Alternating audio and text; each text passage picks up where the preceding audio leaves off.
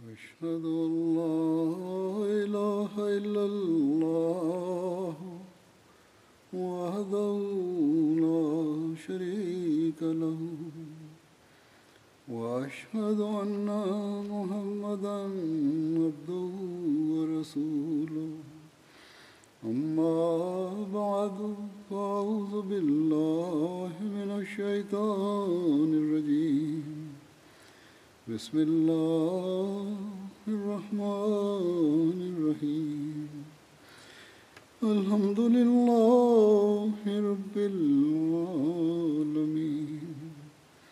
الرحمن الرحيم. مالك يوم الدين. إياك نعبد وإياك نستعين. اهدنا الصراط المستقيم. صراط الذين أنعمت عليهم. غير المغضوب عليهم ولا الضالين.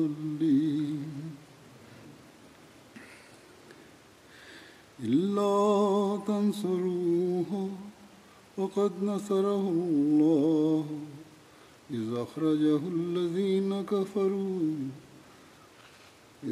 إذ, أخرجه الذين كفروا ثاني اثنين.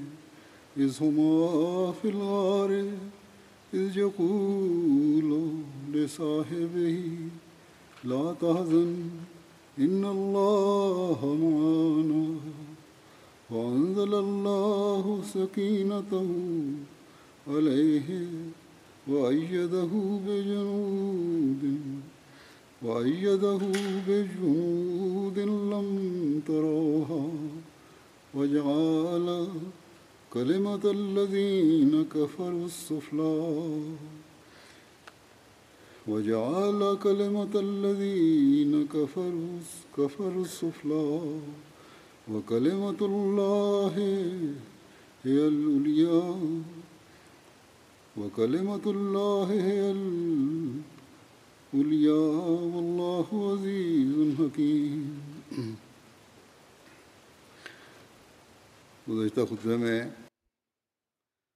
der letzten Freitagsansprache wurde über das Ereignis von der Höhle Sor berichtet. In dem Zusammenhang, was in der Höhle von Sor geschah, dass der Feind dort vortraf, hat Allah im Heiligen Koran in diesem Vers Folgendes gesagt.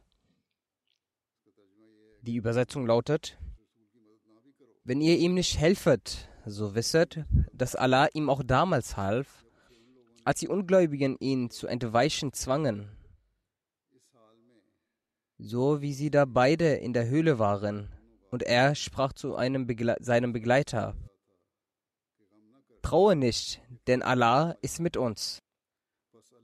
Da senkte Allah seinen Frieden auf ihn und stärkte ihn mit Herrscharen, die ihr nicht saht, und erniedrigte das Wort der Ungläubigen. Und es ist Allahs Wort allein das Höchste.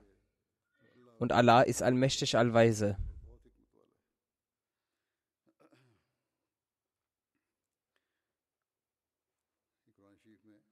So wurde im Heiligen Koran vom Ereignis der Höhle Sor berichtet. Die Ungläubigen von Mekka standen an der Höhle und sprachen miteinander. Als Abu Bakr hörte sie und war sehr besorgt. Was würde passieren, wenn sie den heiligen Propheten dort entdecken würden? Der ganze Islam hingehe von dem gesegneten Wesen des heiligen Propheten zusammen. Der heilige Prophet zusammen sah die Sorge von Hazrat Abu Bakr, dass er sehr aufgewühlt war. Daraufhin sagte der heilige Prophet zusammen,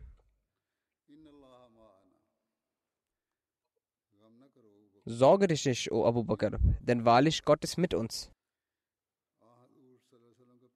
Als die Ungläubigen den Propheten zusammen verfolgten und schließlich die Höhle von Sor erreichten, sagte der Sucher, ich weiß nicht, wohin die beiden danach hin sind. Als sie der Höhle nahe waren, sagte er, ich schwöre bei Allah, die Menschen, die ihr verfolgt, sind nicht weitergegangen. Als die Spurenleser dies vor der Höhle sagten und jemand auch in die Höhle schauen wollte, da sagte Umayyah bin Khalf voller Spott, ich sehe diese Spinnennetze schon seit vor der Geburt von Mohammed. Geht es euch noch gut? Wie können sie denn hier überhaupt sein? Lasst uns hier weggehen. Lasst uns woanders suchen. So beschlossen sie wegzugehen.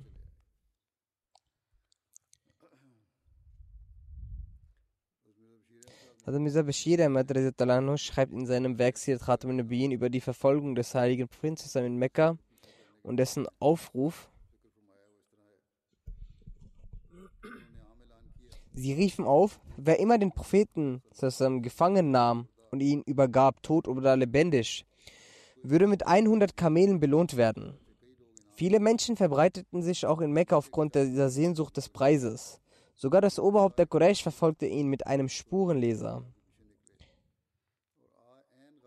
Als sie vor dem Eingang der Höhle waren, sagte der Spurenleser, hier endet die Spur. Entweder versteckt sich Mohammed hier in der Nähe oder er ist zum Himmel emporgestiegen. Jemand wollte hineinschauen, da sagte einer, das ist sehr töricht. Es kann nicht sein, dass jemand darin ist, in dieser gefährlichen Höhle. Und wir kennen sie ja schon seit jeher. Es heißt auch, dass auf dem Baum vor der Höhle eine Spinne ein Netz aufgebaut und eine Taube ein Nest direkt vor dem Eingang gebaut und dort Eier gelegt habe. Also Mirza Bashiruddin Ahmed Saab sagt, diese Überlieferung scheint schwach zu sein, aber es ist trotzdem möglich, dass dies passiert. Eine Spinne kann innerhalb weniger Minuten ein großes Netz spinnen und eine Taube braucht auch nicht lange, um ein Nest zu bauen und Eier zu legen. Vielleicht hat Allah um den Schutz seines Propheten dies getan und tun lassen. Es ist sehr gut möglich, dass dies passiert. Jedenfalls ging niemand von den Quraysh nach vorne und sie gingen wieder von dort zurück.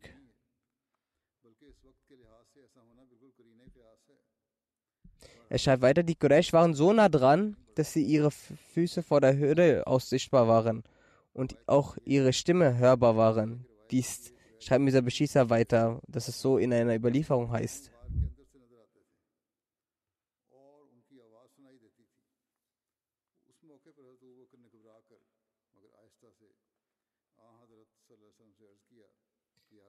Also Abu Bakr sagte besorgt, O Prophet Allah, die Quraysh sind so nah, dass man ihre Füße bereits sieht. Wenn sie nun hinausschauen würden, dann würden sie uns sehen. Der heilige Prophet Sassam sagte, Sorge dich nicht. Allah ist mit uns. Dann sagte der heilige Prophet Sassam weiter,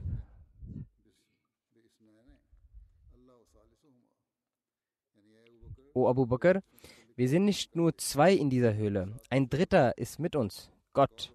In einer anderen Überlieferung heißt es, als die Quraysh bis zur Höhle ankamen, war Abu Bakr sehr besorgt und der heilige Prophet sah seine Sorge und sagte, habe keine Sorge, Hazrat Abu Bakr sagte er fürchtig daraufhin,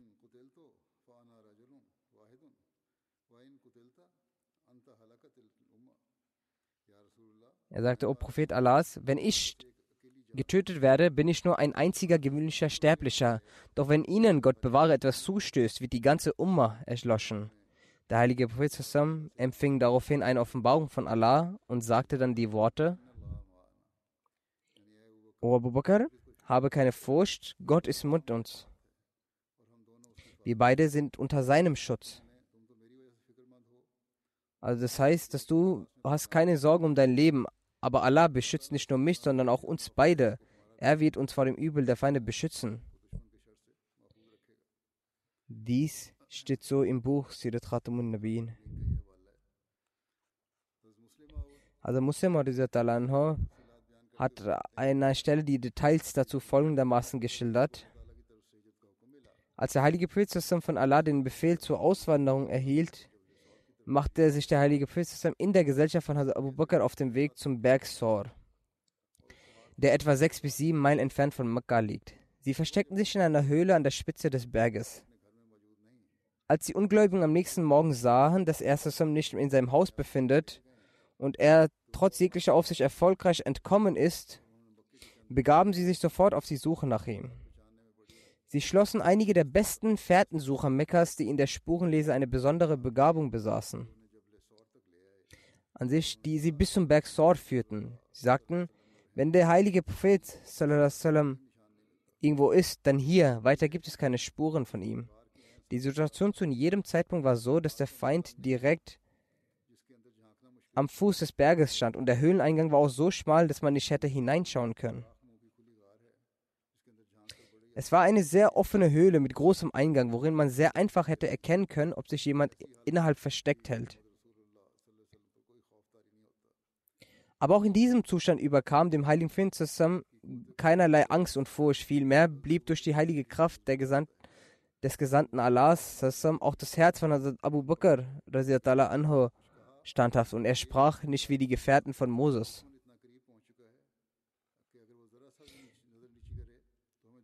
Wir werden nun sicherlich eingeholt, sagte Abu Bakr. Wenn er etwas gesagt hatte, dann folgendes, O Gesandter Allahs, der Feind ist uns nun so nahe gekommen, wenn er etwas geschauer, genauer schaut, wird er uns erblicken. Jedoch sprach der heilige Prophet, sallam, Schweig still, O Abu Bakr, denn wir sind nicht zu zweit und Allah ist der Dritte von uns. Wie können sie uns dann noch sehen?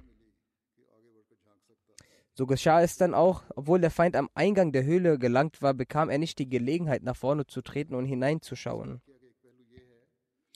Und kehrte auch dann von dort fluchend zurück. Kurzum, ein Aspekt dieses äh, Ereignisses war folgender, dass die Gefährten Moses in Aufruhr gerieten und sagten, wir werden nun sicherlich eingeholt.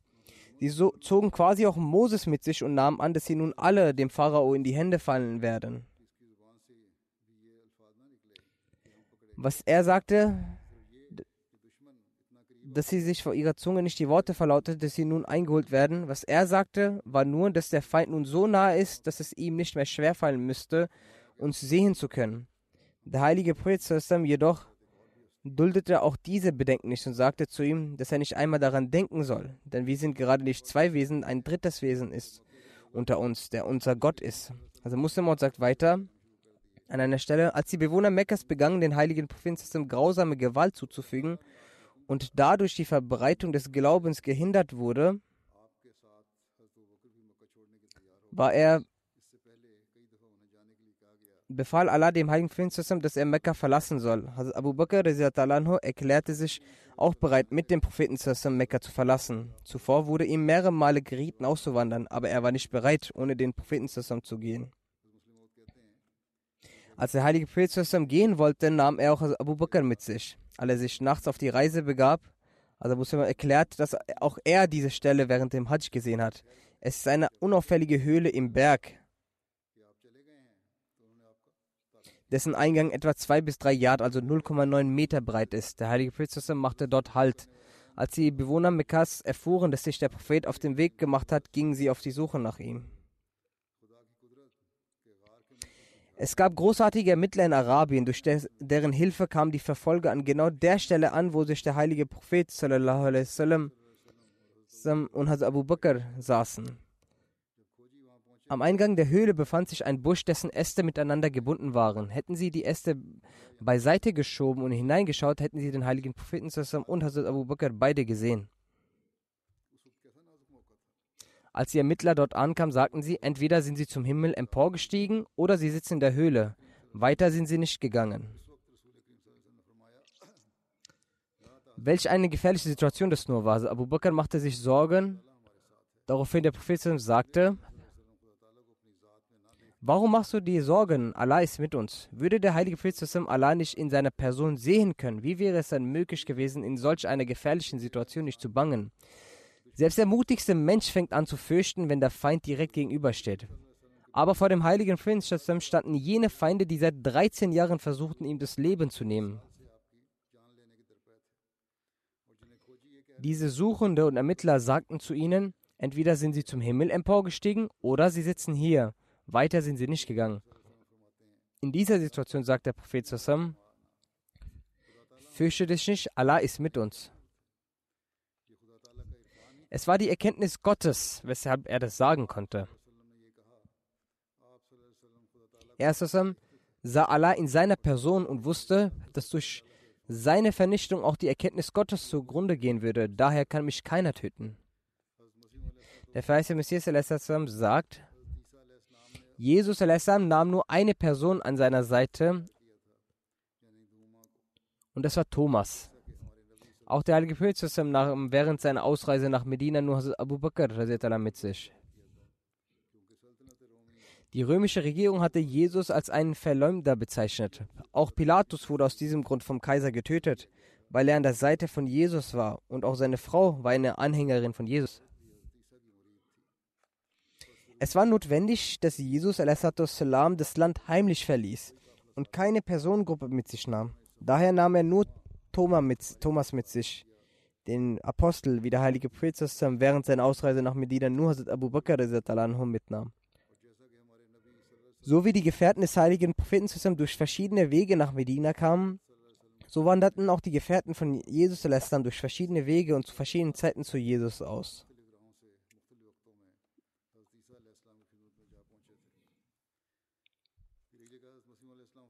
Der verheißte Messias schreibt an einer Stelle, die Wahrheit von Abu Bakr bewies sich in jener Situation, als der heilige Prophet eingekreist wurde. Manche Ungläubige wollten den heiligen Propheten verbannen, aber die meisten wollten ihn töten. In dieser Situation zeigte Abu Bakr das Beispiel seiner Wahrhaftigkeit und Treue, das bis zum Ende bestehen bleiben wird. Dass der heilige Prophet in dieser gefährlichen Zeit Abu Bakr an seine Seite nahm, ist, eine groß, ist ein großartiges Beispiel der Wahrhaftigkeit und Treue von Abu Bakr. Der heilige Prophet hatte 70 oder 80 Gefährten zur Auswahl. Unter ihnen war auch Ali. Aber unter all jenen wählte der heilige Prophet Abu Bakr als seine Begleitperson aus. Welches Geheimnis liegt darin? Die Sache ist die, ein Prophet sieht durch das Auge Gottes. Sein Verstand bekommt er von Gott. Daher teilt Gott durch seine Erfahrung dem heiligen Prinz mit, dass Abu Bakr die beste Wahl für diese Aufgabe ist. In dieser schwierigen Zeit war Abu Bakr bei ihm. Dies war eine gefährliche Situation. Als Jesus eine solche Zeit durchleben musste, wurde er von seinen Gefährten verlassen. Einer verfluchte ihn sogar. Aber die Gefährten des Propheten zeigten vollkommene Treue. Abu Bakr unterstützte den heiligen Propheten und versteckte sich mit ihm in einer Höhle, die man die Höhle von Zorn nennt. Die Ungläubigen kamen suchend bis zur Höhle. Also Abu Bakr sagte, sie befinden sich direkt vor uns. Sie können uns mit Leichtigkeit entdecken und wir werden gefasst. Zu diesem Zeitpunkt sagte der heilige Prophet, fürchte dich nicht, Allah ist mit uns. Beachtet man das Wort des heiligen Prophets Abu Bakr an seine Seite nimmt und sagt, Allah ist mit uns. In dem Wort arabischer Mana sind beide mit eingeschlossen. Gott ist somit mit mir und mit dir. Allah hat auf der einen Seite den heiligen Propheten zusammengestellt und auf der anderen Seite Abu Bakr. In dieser Situation waren beide in einer Prüfung weil hierdurch entweder der Grundstein für den Islam gelegt werde oder der Islam vernichtet werde. Die Feinde befinden sich bei der Höhle und beratschlagen sich. Manche sind der Ansicht, die Höhle zu durchsuchen, weil die Fußstapfen bis hier reichen. Andere wiederum sind der Meinung, dass hier kein Mensch eintreten kann. Es befindet sich sogar ein Spinnennetz und die Eier einer Taube. In der Höhle hört man die Stimmen ganz deutlich und die Fe Feinde möchten den heiligen Propheten zusammen töten. Wie Verrückte haben sie den heiligen zusammen verfolgt. Aber seht seinen Mut. Der Feind befindet sich direkt vor ihm. Aber der Prophet sagte zu seinem Begleiter, dem Siddiq, dem Wahrhaftigen, Fürchte dich nicht, Allah ist mit uns. Diese Wörter beweisen deutlich, dass der heilige Prophet diese Wörter aussprach, weil ein Handzeichen nicht genügt hätte. Draußen beratschlagen sich die Feinde und drinnen reden der Diener und sein Meister. Man hat sich nicht darum gekümmert, dass der Feind uns hören könnte. Das ist der Beweis für das vollkommene Vertrauen in Gott und seine Erkenntnis. Das volle Vertrauen in die Versprechen Allahs. Dieses Ereignis reicht, um den Mut des heiligen Propheten zu beweisen.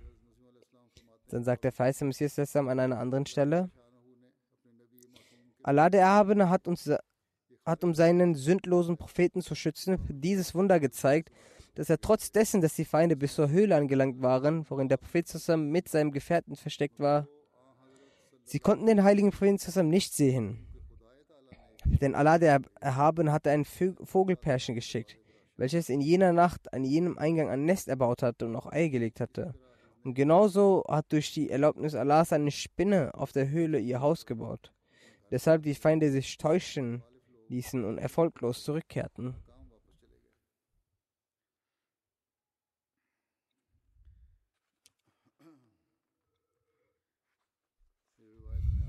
Dann heißt es in einer Überlieferung, dass gemäß dem vorherigen festgelegten Programm der vorbildliche Sohn von Hazrat Abu Bakr, nämlich Hazrat Abdullah bin Abu Bakr, nachts in die Höhle von Sor gekommen war und über die Geschehnisse vom Tag in Mekka berichtete. Er nahm neue Anweisungen an und dann ging er morgens auf solch eine Art nach Mekka, als hätte er die Nacht in Mekka verbracht. Und so war es auch die Klugheit von Amir bin Fuhera, dass er nachts die Milchziege, nachdem er diese gemelkt hatte, diese Herde derart zurückbrachte, dass auch die Fußstapfen von Abdullah bin Abu Bakr mit der Zeit verwischten wurden.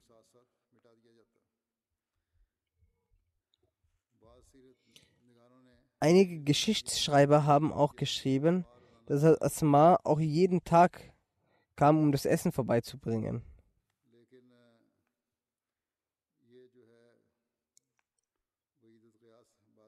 Aber die Sache scheint unlogisch zu sein. Und es ist die richtige Meinung von einigen, dass das Kommen einer Frau in solch einer gefährlichen Situation dem Enthüllen eines Geheimnisses gleichkommt. Und wo doch Abdullah bin Abu Bakr täglich gekommen ist, wieso sollte dann ein anderer das Essen bringen? Allah weiß es am besten, aber Drei Tage sind so vergangen. Als die Mekkaner die Suche in den Orten aus der Nähe beendet hatte, haben diese gemeinsam ihre Botschafter und Suchenden entsandt, und einen, um einen großen Lohn in den umliegenden Orten zu verkünden. Die gaben kund, wer Mohammed lebendig oder tot herbringt, dem werden 100 Kamele als Lohn gegeben. Die Gier eines solch großen Lohns hat viele Menschen erneut Kraft gegeben. Andererseits aber, gemäß dem Versprechen, kam Abdullah bin Uwaiqat nach drei Tagen mit drei Kamelen. In einer Überlieferung von Sayyid Bukhari steht geschrieben, dass Abdullah bin Uwaiqat ein Versprechen abgenommen wurde, dass er nach drei Tagen am frühen Morgen das Kamel mitbringen wird. Von dieser Überlieferung wird dieser Eindruck erweckt, dass der Aufbruch von Medina zur Hölle von Suar am Morgen begonnen hatte. Aber in einer anderen Überlieferung von Bradi steht, dass die Reise in der Nacht begonnen hatte. So hat auch Hazrat Mirza Bashir Ahmed Saab über Abdullah bin Uwaiqat dies geschrieben, dass Abu Bakr schon zuvor die zwei Kam die Kamele für den heiligen Propheten ausgewählt hatte. Und er hatte erklärt, dass er nach drei Nächten am frühen Morgen des Tages mit den Kamelen zur Höhle kommen soll. So kam er gemäß der Abmachung an. Das ist die berühmte Überlieferung von Bukhari. Aber die historische schreiben, dass der heilige Prophet nachts aufgebrochen war. Und so finden wir auch in Bukhari eine weitere Bestätigung dieser Überlieferung. Und es liegt dem Verstande nahe, dass der heilige Prophet auch nachts aufgebrochen ist.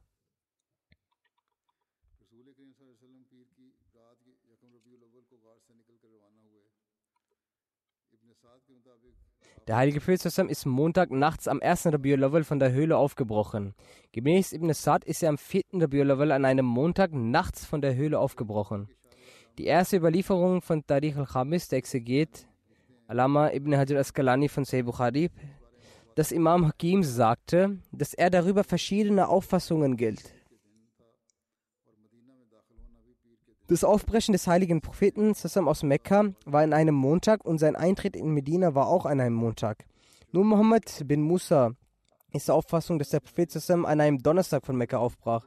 Alama ibn Hajj schreibt diese Überlieferung erläutern, dass der heilige Prophet Sassam an einem Donnerstag Mekka verlassen hatte und nachdem er den Freitag, Samstag und Sonntag, also drei Nächte in der Höhle verbracht hatte, sei er Montagnacht nach Medina aufgebrochen.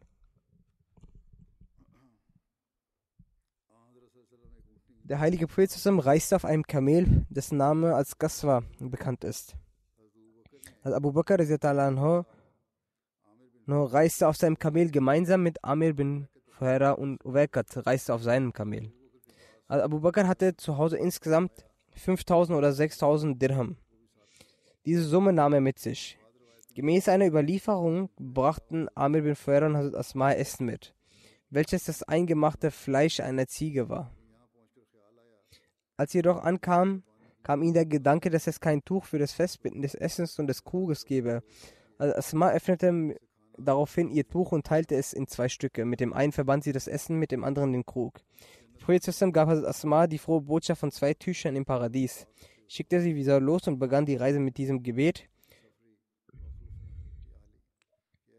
O Allah, sei du während meiner Reise mein Gefährte und mein Stellvertreter der Familie.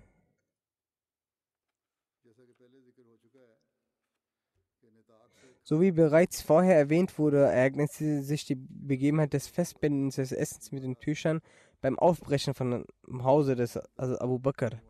Jedoch findet man auch hier in der Höhle diese Begebenheit. Somit findet sich diese Erwähnung an zwei verschiedenen Stellen in der Geschichte. Für manche ereignete sich die Begebenheit, als der Prophet für die Auswendung vom Haus von Abu Bakr in Mekka zur Höhle Sor aufbrechen wollte, und für andere ereignete es sich, als der Prophet gerade von der Höhle Sor nach Medina aufbrechen wollte. Jedenfalls findet man beide Erwähnungen. Jedoch erhält man durch die Überlieferung in Bukhari, in welcher Aisha die Einzelheiten der Reise der Auswanderung darlegt, den Eindruck, dass diese Begebenheit sich ereignete, als sie vom Hause von Abu Bakr aufbrachten. Daher wäre es angemessen, den, der Überlieferung von Bukhari den Vorrang zu gewähren. Da als erstes aufgrund der Tatsache, dass der Aufenthalt in der Höhle Sor geheim bleiben sollte, das Bringen von das Essen durch Asma riskant sein könnte. Da Ab Abdullah bin Abu Bakr und Amir bin Fuhaira, diese beiden Männer, jeden Tag im Geheimen dort erschienen, erscheint es bezüglich des Aspekts der Schutz und Vorsicht unvorteilhaft und nicht zielführend, wenn eine Frau gekommen wäre.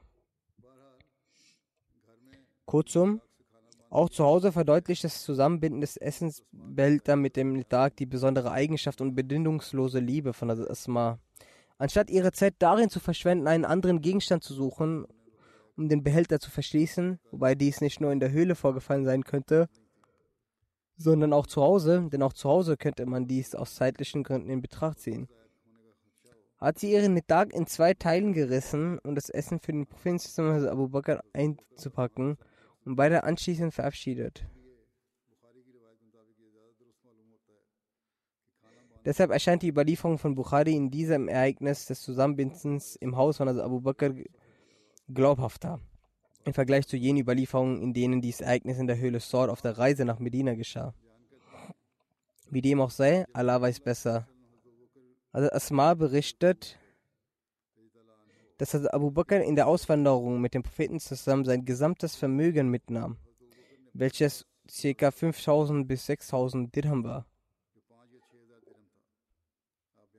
Sie berichtet, dass unser Großvater Abu Kahafa zu uns kam. Zu dieser Zeit war er bereits erblindet.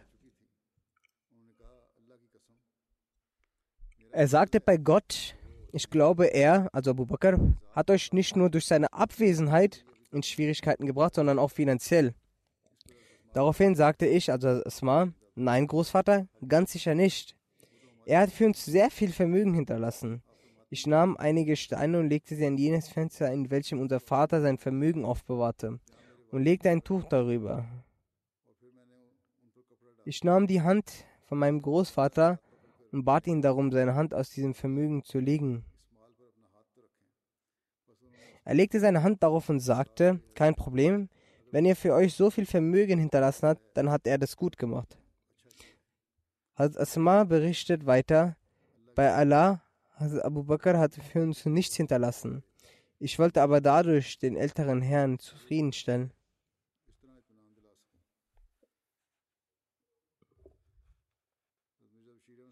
Mirza Bashir schreibt über die Weiterreise von der Höhle Sor. Nachdem er die Höhle Sor verlassen hatte, bestieg der heilige Prophet ein Kamel, welches nach verschiedenen Überlieferungen den Namen Al-Qaswa trug, während Hazrat Abu Bakr und sein Diener Amir bin Fuhaira das andere bestiegen. Bei seiner Abreise warf der Prophet seinen letzten Blick auf Mekka und sagte in tiefem Kummer, O Stadt Mekka, du bist mir lieber als alle anderen Orten der Welt, aber dein Volk hat mir nicht erlaubt, hier zu leben. Daraufhin sagte Abu Bakr, diese Leute haben ihren Propheten verbannt. Für wahr, sie werden vernichtet werden. Also Muslim Anhu berichtet, nachdem sie zwei Tage in der Höhle verbrachten, wurden gemäß ihrer Vereinbarung die Transportmittel in der Nacht zur Höhle gebracht. Daraufhin reisten der Prophet und seine zwei Begleiter auf sehr, zwei sehr schnelle Kamele ab. Auf einem Kamel saß der Prophet und der Wegweiser in dieser Überlieferung wird erwähnt, dass beide auf einem Kamel saßen, jedoch ist in einer anderen Überlieferung auch die Rede von drei Kamelen. Auf dem anderen Kamel saß Abu Bakr mit seinem Diener Amir bin anhu. Vor seiner Abreise nach Medina warf, der Prophet zusammen einen letzten Blick auf Mekka. Jene heilige Stadt, in erst der des Propheten geboren wurde, in dem er entsendet wurde und in der Zeit, seit Ismail seine Vorfahren lebt und sprach,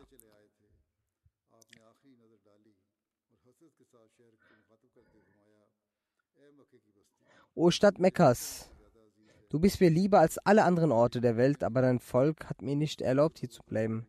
Daraufhin sagte Abu Bakr in tiefem Kummer, diese Leute haben ihren Propheten verwandt, für wahr sie werden nun vernichtet werden. Gemäß einer anderen Überlieferung heißt es, als die beiden den Ort Jofa erreichten, Jofa ist ein Ort, welcher ca. 82 Meilen von Mekka entfernt liegt, wurde folgender Vers offenbart.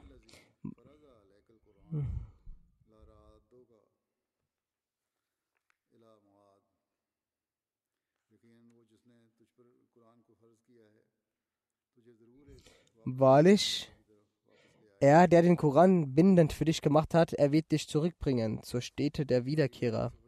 Die Reise dauerte die ganze Nacht an. Am nächsten Mittag ruhte die, die Karawane sich im Schatten eines Felsens aus. Abu Bakr bereitete einen Schlafplatz vor und bat den Propheten zusammen, sich dort auszuruhen. Der Prophet zusammen legte sich hin und Abu Bakr ging hinaus, um sicherzustellen, dass sie nicht verfolgt wurden. Ein Schafshirt, welcher auf der Suche nach einem Schatten war, kam in seine Richtung von weitem entgegen. Abu Bakr fragte ihn, O Junge, wessen Diener bist du? Er antwortete, einem Mann von Volke Quraysh. Also Abu Bakr erkannte diesen Mann und fragte den Jungen, ob seine Schafe etwas Milch hätten. Der Junge beharrte dies, woraufhin also Abu Bakr ihn fragte, ob er ihm etwas Milch geben würde. Auch dies bejahte er. Er nahm ein Schaf und hielt es Bein zwischen seinem Knöchel und Oberschenkel. Also Abu Bakr sagte zu ihm, er solle vorher die, die Sitze säubern. Unter der Aufsicht von Abu Bakr wurden in ein Behälter Milch eingeschenkt und dies mit Wasser vermischt, um die Wärme der Milch zu mindern. Die Milch wurde in den Provinzen vorgelegt. In einer anderen Überlieferung heißt es, als, der Prophet, als Abu Bakr mit der Milch kam, war der Prophet zusammen noch am Schlafen. Und Abu Bakr sah es als unangemessen, ihn zu stören. Demnach wartete er, bis der Prophet zusammen aufwachte. Dann gab er ihm die Milch und bat ihn, sie zu trinken. Der Prophet zusammen trank so viel, dass Abu Bakr berichtet, dass er ihn glücklich, dass es ihn glücklich machte. Dann fragte Abu Bakr, ob der Moment der Weiterfahrt kommen sei, und der Prophet zusammen bejahte dies.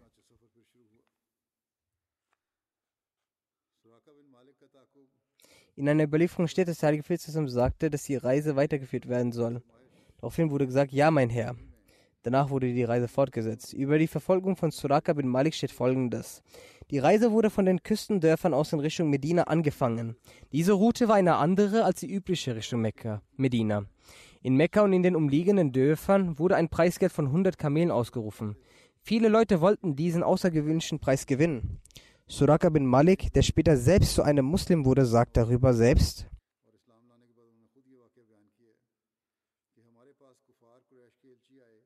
Zu uns kamen Boten der Kuffar aus Mekka. Sie hatten für den heiligen Prinzessin und Abu Bakr Blutgelder festgelegt. für jeden, der sie tot oder lebendig zurückbringe. Ich saß in einer Runde meines Stammes Banu Muslich, als eine Person sich vor uns aufstellte und sagte, dass er Schatten entlang der Küste gesehen habe oder eine Gruppe von drei Personen gesehen habe.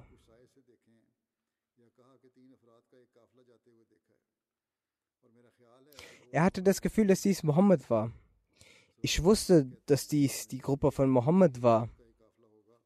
Doch wollte ich nicht, dass ich den Preis mit jemandem teilen müsse. Ich erkannte diese äh, heikle Situation und machte ihm durch meine Augenzeichen deutlich, dass er leise sein solle. Ich selbst sagte, dass dies nicht die Gruppe von Mohammed sein kann, vielmehr sind es Leute, die eben gerade an uns vorbeigegangen sind und einem anderen Stamm angehören und auf der Suche nach ihren verlorenen Kamelen waren.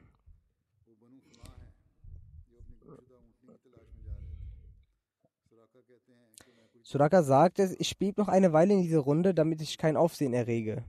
Danach sagte ich zu meiner Bediensteten, sie solle mein schnellstes Pferd hinter meinem Haus stellen und mich auf mich warten. Nach einer Weile erreichte ich diesen Ort. Ich suchte nach einem Omen für diese Reise und fand ein schlechtes Omen.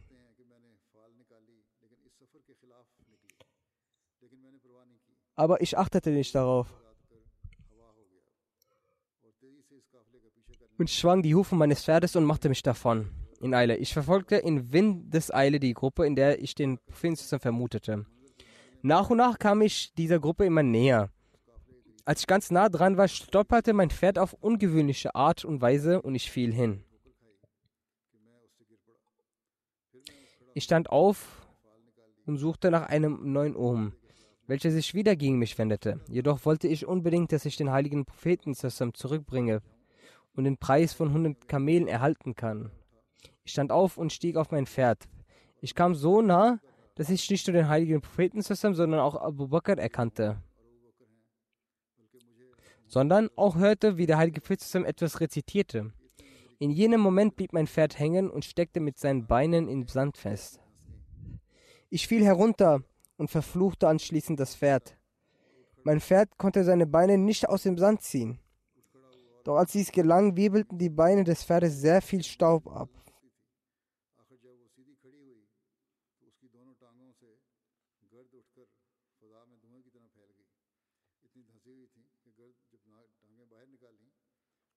Es war für das Pferd nicht möglich, aus dem Staub herauszukommen.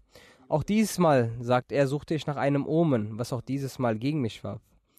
Von gleicher Stelle rief ich ihnen Frieden zu und versicherte ihn, dass ihnen nichts zufügen werde. Daraufhin sagte der heilige Prophet zu Abu Bakr, dass er mich fragen soll, was ich wolle. Ich sagte, dass ich Suraka bin und mit euch sprechen möchte. Daraufhin hielten sie an und ich sagte, dass die Bekaner ein Kopfgeld von 100 Kamelen auf sie ausgesetzt haben und ich euch deshalb verfolgt habe. Doch was alles mit mir geschehen ist, lässt mich wissen, dass diese Verfolgung nicht in Ordnung ist. Ich bot dem heiligen Sassam Reiseproviant an, doch er, Sassam, akzeptierte das nicht. Er sagte nur zu mir, dass ich keinen davon erzählen solle. Ich versprach dies und sagte, dass ich fest davon überzeugt bin, dass er eines Tages ein Königreich haben werde. Mir sollte versichert werden, dass, an, dass ich an diesem Tag gut behandelt werde, wenn ich vor ihnen trete. Laut einigen Überlieferungen geschah diese Zusicherung in schriftlicher Form. So heißt es in einigen Überlieferungen, dass Abu Bakr also Amir bin Fuhera diese so ihm gaben. So kehrte er mit dieser auch um.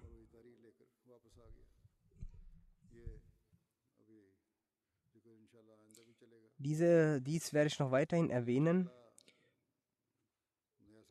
Morgen beginnt auch inshallah das neue Jahr. Möge Allah, der haben das kommende Jahr für die Jamaat-Mitglieder und für die Jamaat als Ganzes in jeglicher Hinsicht segnen. Möge Allah die Jamaat vor jeglichem Unheil beschützen und die Machenschaften der Feinde gegen die Jamaat auch zunichte machen. Mögen auch wir die Erfüllung der Versprechen, die Allah, der Erhabene, dem verheißenen Messias gegeben hat, sehen. Möge Allah, der Erhabene, uns auch diese Anblicke zeigen. Beten Sie sehr viel, betreten Sie das neue Jahr mit Gebeten. Schenken Sie dem Tahajjud-Gebet besonders Beachtung. In einigen Moscheen wird dies gemacht. Wo dies ansonsten nicht der Fall ist, sollte es sein.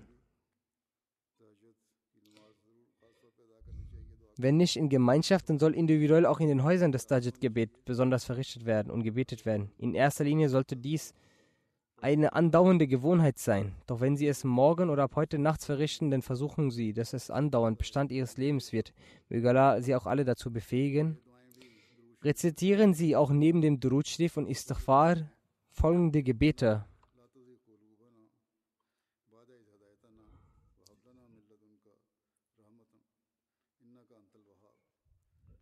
Unser Herr, lass unsere Herzen nicht verderbt werden, nachdem du uns geleitet hast. Und gewähre uns Gnade von dir, gewiss, du allein bist der Gewährende. Dann sprechen Sie auch bitte das Gebet.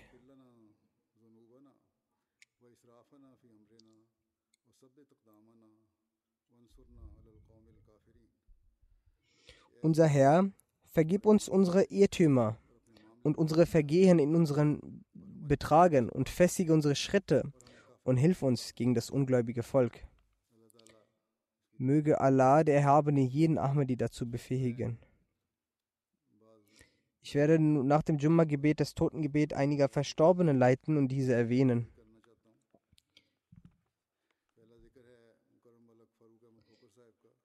Die erste ist von Maluk Farouk Ahmed Kokar Saab. Er war der Vorsitzende der Armee des Bezirks Multan gewesen. Er verstarb am 18. Dezember im Alter von 18, 80 Jahren. Äh, sein Vater war Herr Malik Umar Ali Kukar, welcher als Vorsitzender Multans bekannt war, und die Mutter war Frau Saida Nusra Jahan Begum, die als Saida Begum bekannt war. Sie war die Tochter von Hazrat Mir Muhammad Ishaq. Herr Malik Umar Ali akzeptierte die Ahmadiyyat in seinen jungen Jahren während der Zeit des zweiten Khalifen. Er ging nach Gardien und hatte dort die Glückseligkeit des Treuegelübdes bekommen.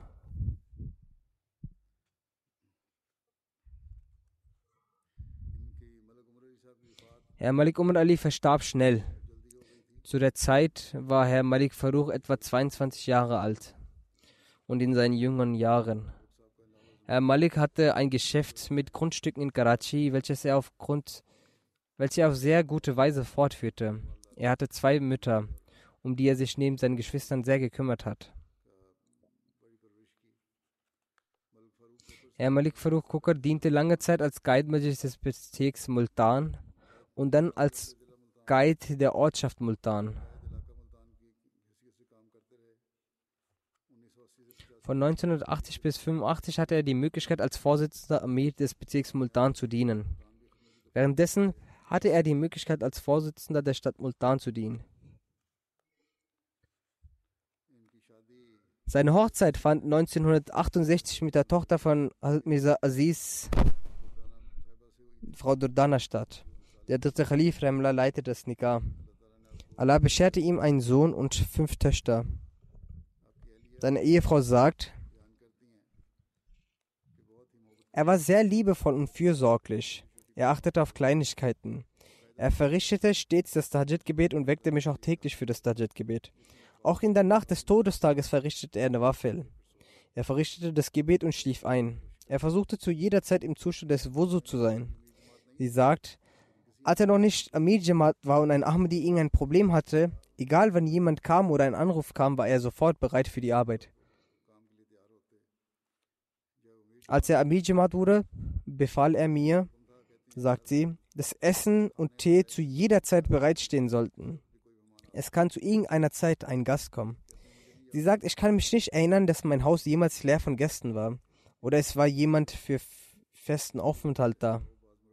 Manchem Rabbian brachte er auch in seinem Haus unter. Das Haus war immer zu einem Büro umfunktioniert. Er war sehr großzügig und liebte vom Herzen. Alle Nicht-Ahmadi-Verwandten bzw. sogar die ganze Koker-Familie respektierten und ehrten ihn. Sie liebten ihn. Sie erfüllten immer die Verwandtschaftsbanden mit ihm. Mit der Gnade Allah war seine Rezitation des Heiligen Korans sehr gut. Sie sagt, Als ich den heiligen Koran rezitierte, korrigierte er meine Rezitation, ohne den heiligen Koran aufzuschlagen. Sein Sohn Talha sagt, er kümmerte sich sehr um, um beide Mütter und machte nie einen Unterschied zwischen uns beiden, zwischen den beiden.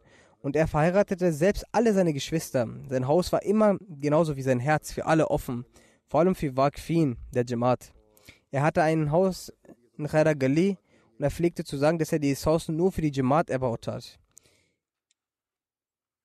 Er hat 1984 in der herausfordernden Zeit nach den Einschränkungen der Regierung mit der Gnade Allahs, sagt er, ermutigte er mit seiner mutigen Persönlichkeit stets seine Freunde vom Distrikt und Stadt äh, Multan. Er ließ sie nie schwach werden. Auf der Auswanderungsreise von vierten, äh, vom,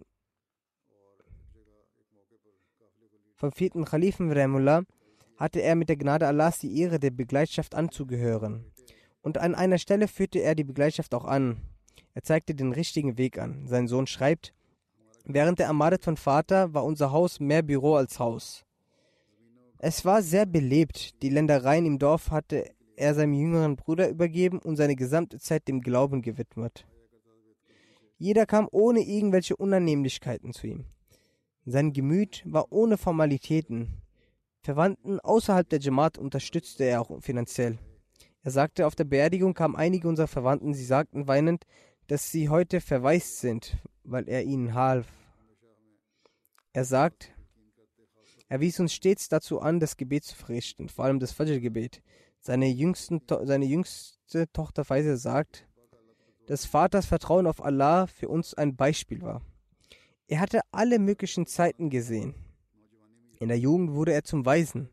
Er erlebte verschiedene Umstände, sowohl Engpässe als auch Komfort. Doch wir haben von Kindheit an gesehen, dass Vater unzählige Male sein Vertrauen auf Allah äußerte. Er sagte, dass Allah all seine Arbeiten selbst erledigt. Sie sagt, Vater hatte eine grenzenlose Liebe zum Khilafat und weinte, wenn er das Khilafat erwähnte. Seinen belastender Situation ging er mit Geduld und Gebeten um.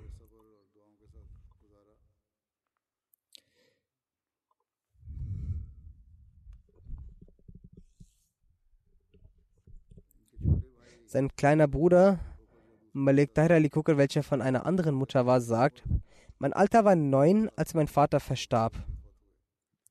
Und mein älterer Bruder, also Malik Farur, war ein 22-jähriger Jugendlicher. Aber er stützte uns wie ein Vater und ließ mich mein ganzes Leben lang nie die Abwesenheit meines Vaters spüren. Weiter schreibt er, nicht Ahmadi-Verwandte hatte er gebändigt und er kümmerte sich auch sehr um diese.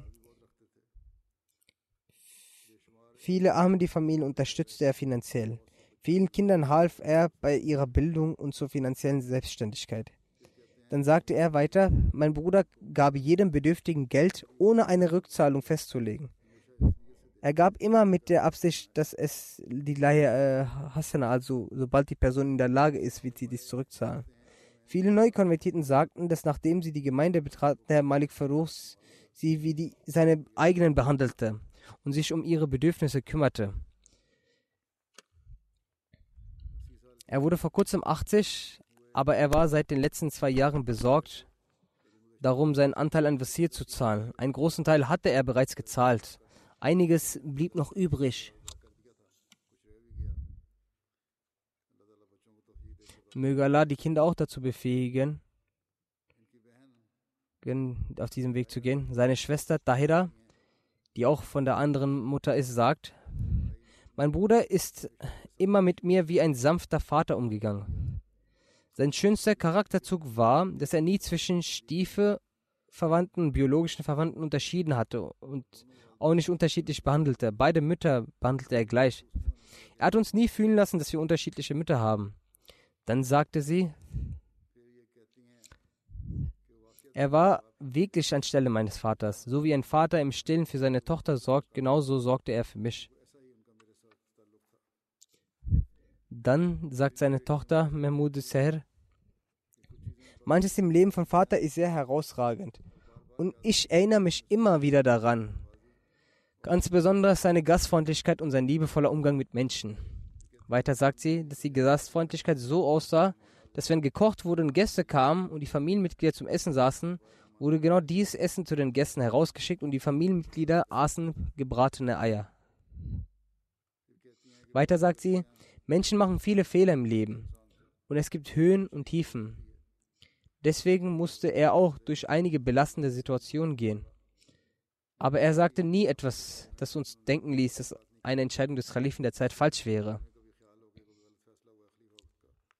Bei uns zu Hause wurde das Hören der Freitagsansprache und das Verbundenbleiben mit dem Khilafat immer besonders eingehalten.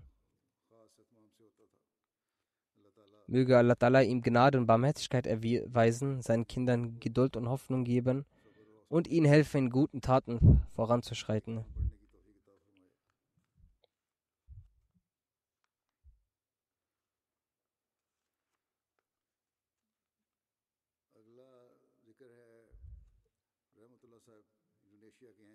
Die nächste Erwähnung ist von Herr Rahmatullah, er ist aus Indonesien.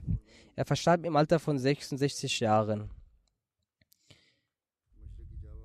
Er wurde im östlichen Java geboren. 1980 legte er das Bett durch Herrn Süti Aziz Ahmed, dem Tabli-Vorsitzenden der Jamaat Indonesien, ab und trat der Jamaat bei. 1993 traf er in das Nizam ein. Bis zu seinem Tode hatte er die Möglichkeit, in der Jamaat Grangnetka zu dienen.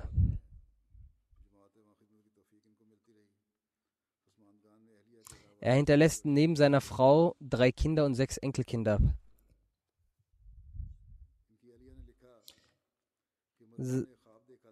Seine Ehefrau sch schreibt, dass der Verstorbene einen Traum gesehen hatte, in welchem er sich inmitten einer Menschenmenge in Schlangen stehen las.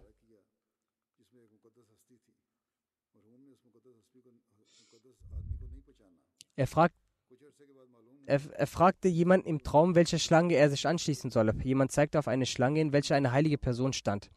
Der Verstorbene erkannte diese heilige Person nicht. Nach einiger Zeit erfuhr er, dass die heilige Person, die er im Traum gesehen hat, der Feiste Messias war. Deshalb wurde der Verstorbene von der Wahrheit der Jamaat überzeugt und legte auch das Bett ab. Seine Tochter schreibt, dass der Verstorbene nach dem Bett neben der lokalen Jamaat auch in der lokalen Majlis Ansarullah diente. Wenn die Jamaat durch ihre Gegner Bedrohungen erhielt, verteidigte der Verstorbene die Jamaat mit großem Mut. Er war sehr großzügig, wenn jemand für Hilfe oder um Geld zu leihen zu ihm kam, half er ihm stets. Seine dritte Tochter schreibt, er pflegte eine grenzenlose Liebe zum Khilafat und war sehr gehorsam. Abdul Basit Amir in Indonesien schreibt, er hatte eine grenzenlose Liebe zu Khilafat und zur Jamaat. Er sagt, im Westen Javas gibt es eine Jamaat. Dort haben einige Gegner der Jamaat einige Male unsere Moschee angegriffen. Wir baten die kommunale Regierung, die Aktivitäten gegen die Jamaat zu verbieten. In dieser Gelegenheit stand Herr Rahmatullah mit großem Mut den Gegnern und der kommunalen Regierung gegenüber und erwiderte ihre Beschwerden. Wegen der Bemühungen des Verstorbenen besteht dort die Jamaat. Bis jetzt fort und es wurde kein Verbot ausgesprochen. Möge Allah der Allmächtige ihm vergeben und gnädig sein. Und möge Allah den Kindern ermöglichen, seine guten Taten auch weiterzuführen. Die nächste Erwähnung ist von Al-Hajj Abdul Hamid Dak in Kashmir. Er verstarb am 24. Dezember im Alter von 94 Jahren. Durch die Gnade Allahs war er Musi. Er war der Sohn von Herrn Muhammad Ahmed aus Jadipura, welcher unter den ersten Ahmadis dieses Ortes war. Der Verstorbene war ein sehr frommer, weichmütiger und von allen geliebter, ein ernster und sehr stiller älterer Herr. Er hatte eine lange Zeit die Möglichkeit, der Jamaat zu dienen. Er hatte die Möglichkeit, als Amir des Staates Jammu Kashmir als Regional-Amir und Nazim Ansarullah zu dienen. In seiner lokalen Jamaat diente er auch in lokalen Posten. Er war jahrelang Ehrenmitglied der Anjuman Tehrik Jadid Indiens. Während des regionalen Systems wurden in seiner Zeit im Tal Kashmir auch fünf Schulen der Jamaat gegründet. Er bemühte sich beim Bau einiger Moscheen und Missionshäusern sehr. Er stellte viele Versuche an, die intellektuellen Fähigkeiten der Jugendlichen zum Vorschein zu bringen und sie zu bilden. Und in dieser Arbeit stand er stets an der Spitze. Im Ort Jaripura genoss er wegen seines Gemeinschaftsdienstes einen großen Respekt. Möge Allah der Allmächtige ihm vergeben und gnädig zu ihm sein. Mögen seine weiteren Nachkommen auch fromm und rechtschaffen sein und die Möglichkeit des Dienstes möge Allah ihn gewähren.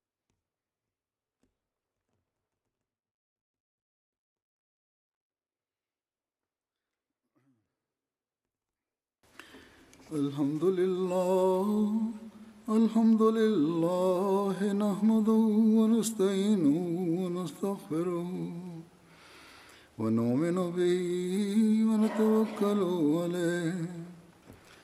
ونعوذ بالله من شرور أنفسنا ومن سيئات أعمالنا. من يهده الله فلا مضل له ومن يضلل فلا هادي له. ونشهد أن لا إله إلا الله. ونشهد أن محمدا عبده ورسوله. عباد الله رحمكم الله. إن الله يأمر بالعدل واللسان وإيتاء ذي القربى وينهى عن الفحشاء والمنكر والبغي يعظكم لعلكم تذكرون. اذكروا الله يذكركم وادعوه يستجب لكم ولذكر الله أكبر.